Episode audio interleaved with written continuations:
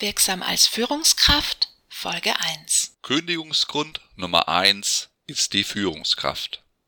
Mangelnde Führungskompetenz ist eine Karrierebremse. Fachliche Kompetenzen allein reichen nicht aus. Deutsche Manager sind auf ihre Aufgaben als Führungskraft in der Regel nicht ausreichend vorbereitet.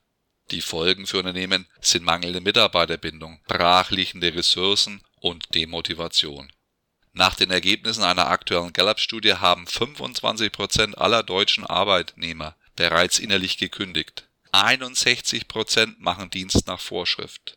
Nur 15 Prozent haben eine emotionale Bindung an ihr Unternehmen. Als häufigster Grund für die deutliche Unzufriedenheit wird das Verhalten des direkten Vorgesetzten genannt.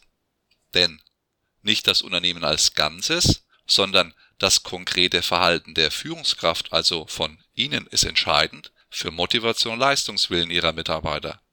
Wann haben Sie das letzte Mal ein qualifiziertes Führungsseminar besucht? Wann haben Sie Ihren Führungsstil reflektiert? Wann haben Sie sich mit den Auswirkungen Ihres persönlichen Führungsverhaltens beschäftigt? Holen Sie sich ein Update in einem qualifizierten Führungsseminar. Ein Fresh-Up zum Thema Mitarbeiterführung bringt Sie wieder auf Kurs.